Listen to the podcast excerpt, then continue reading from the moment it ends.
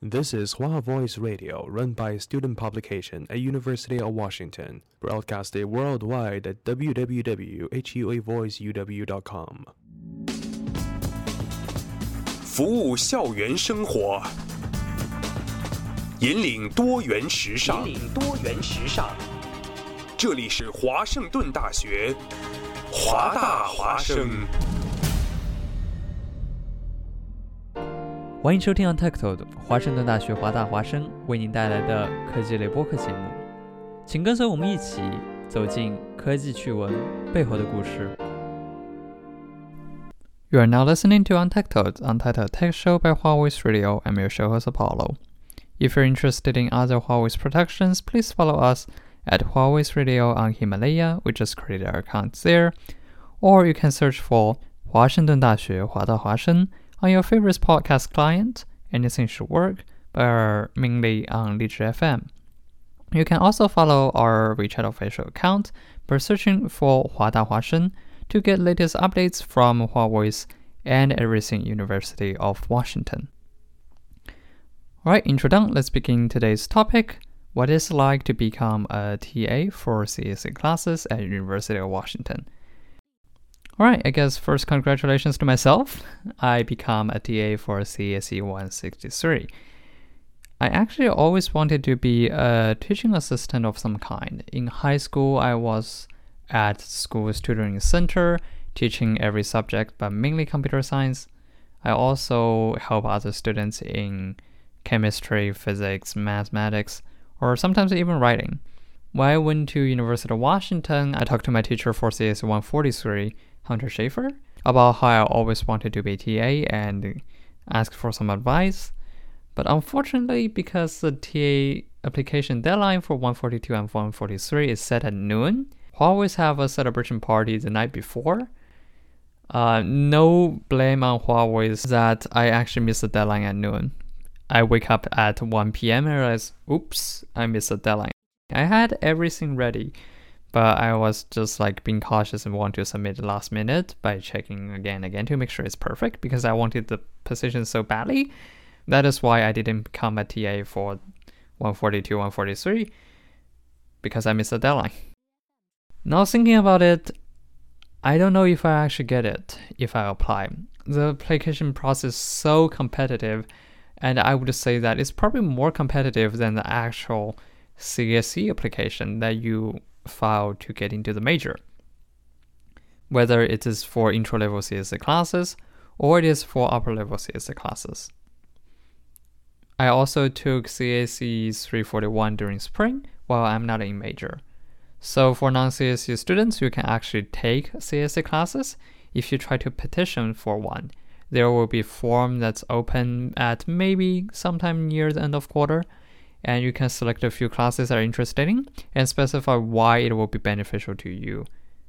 This process is designed for students who are not intending to go into CSE major but want to take some classes to learn about specific topics.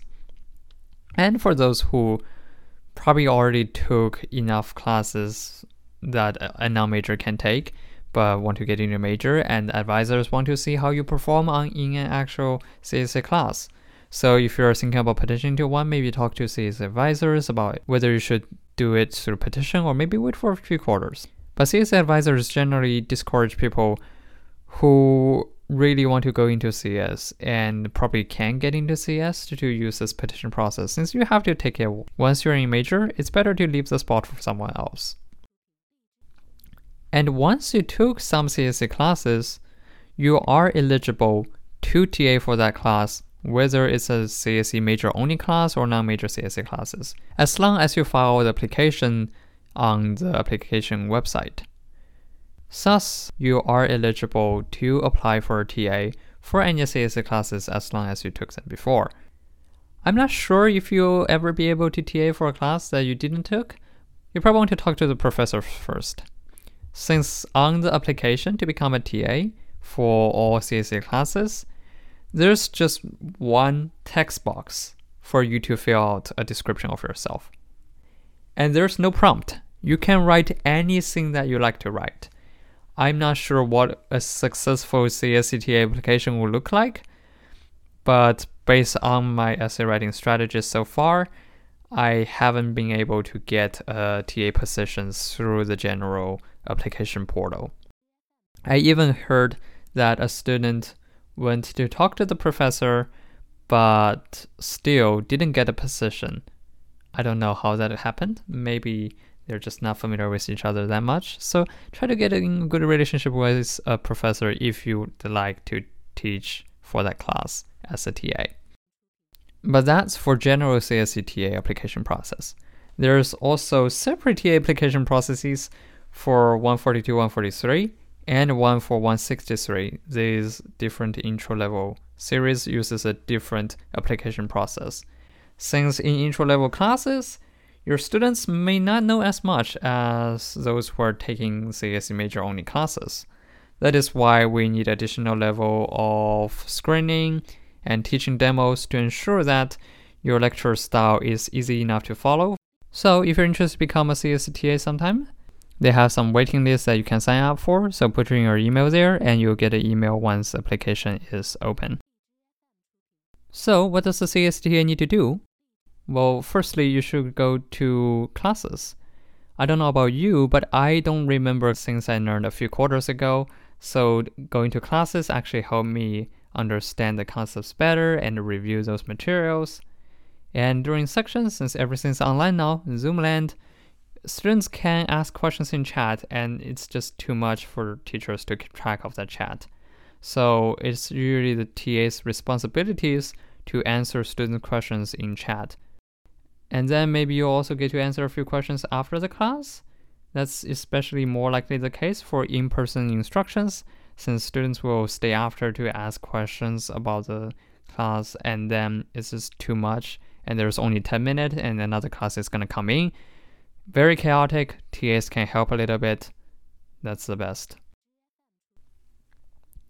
And then in addition to classes most likely you will have a section that you need to teach. Sections there will be fewer students as you might know. And for most of the classes i've taken so far you will be co-TAing with another TA to teach the materials. So you'll need to set aside some time to plan how the section is going to be ran and do some little practices with your partner and then carry out the presentation. So that takes about three hours one hour for planning, one hour for practicing, and one hour for actual presentation. In addition to that, most likely you will need to host office hours to answer student questions, help them with assignments, and I find this to be the most interesting part because you get to actually talk to individual students and assist them in their learning journey. And then I guess the part that takes the longest time is grading homework. It usually takes me about four to maybe six hours to grade student submissions. And that is because the class I'm TAing for decides to split the amount of work across all TAs each week. So that is, I'll be grading a set of students this week, and next week I'll be grading a different set of students. But each week I'm grading about 10 to 15 students. That still take me that much time. Maybe because I'm new to this, I'm not sure how to grade fast. So I try to improve in that end, but in general, this is gonna take a lot of time. And there are classes that decide, okay, let's assign TAs to each week, and in that week you will be grading everyone's submissions. I don't know what that's gonna be like, but good luck to those who are experiencing those. If you are a TA who is grading everyone's submissions for that week, maybe we can have a talk. But yeah, to help TAs, new or old alike, grading student submissions, there's usually a grading party where everyone come together and talk about student submissions. Should we deduct points for this? Is the solution okay? This is also an exciting part because you never realize how student solutions can be so creative. Most likely you will have maybe one or two solutions to each problem, but every time you grade homework, you find something that's not what you're expecting, but somehow it works. Then you need to figure out wait, how does that even work? And lastly, there's other tasks. For example, updating the homework spec, talking about what things we should change about the lesson planning, and what additional problems we should include in the homework, what problems we should take away, maybe checking for typos, maybe updating the website, and other tasks like that. So, in general, those are the kind of things you should expect as responsibilities of being a TA. If you're new, there's also a TA training class that's highly recommended. You don't need to pay for credits, you actually get paid for attending those because you'll be learning about topics that's important to be teaching, especially intro level classes, and to be inclusive, and everything about how you can become a better TA. You might be curious how much time are all those tasks gonna take? Well, the answer is 19.5 hours because that's the maximum hours you can work in each week. That's uh, basically the hard limit set by Paul G. Allen School. And there's also 20 hour limit if you're a graduate student set by United States government, especially if you're an international student.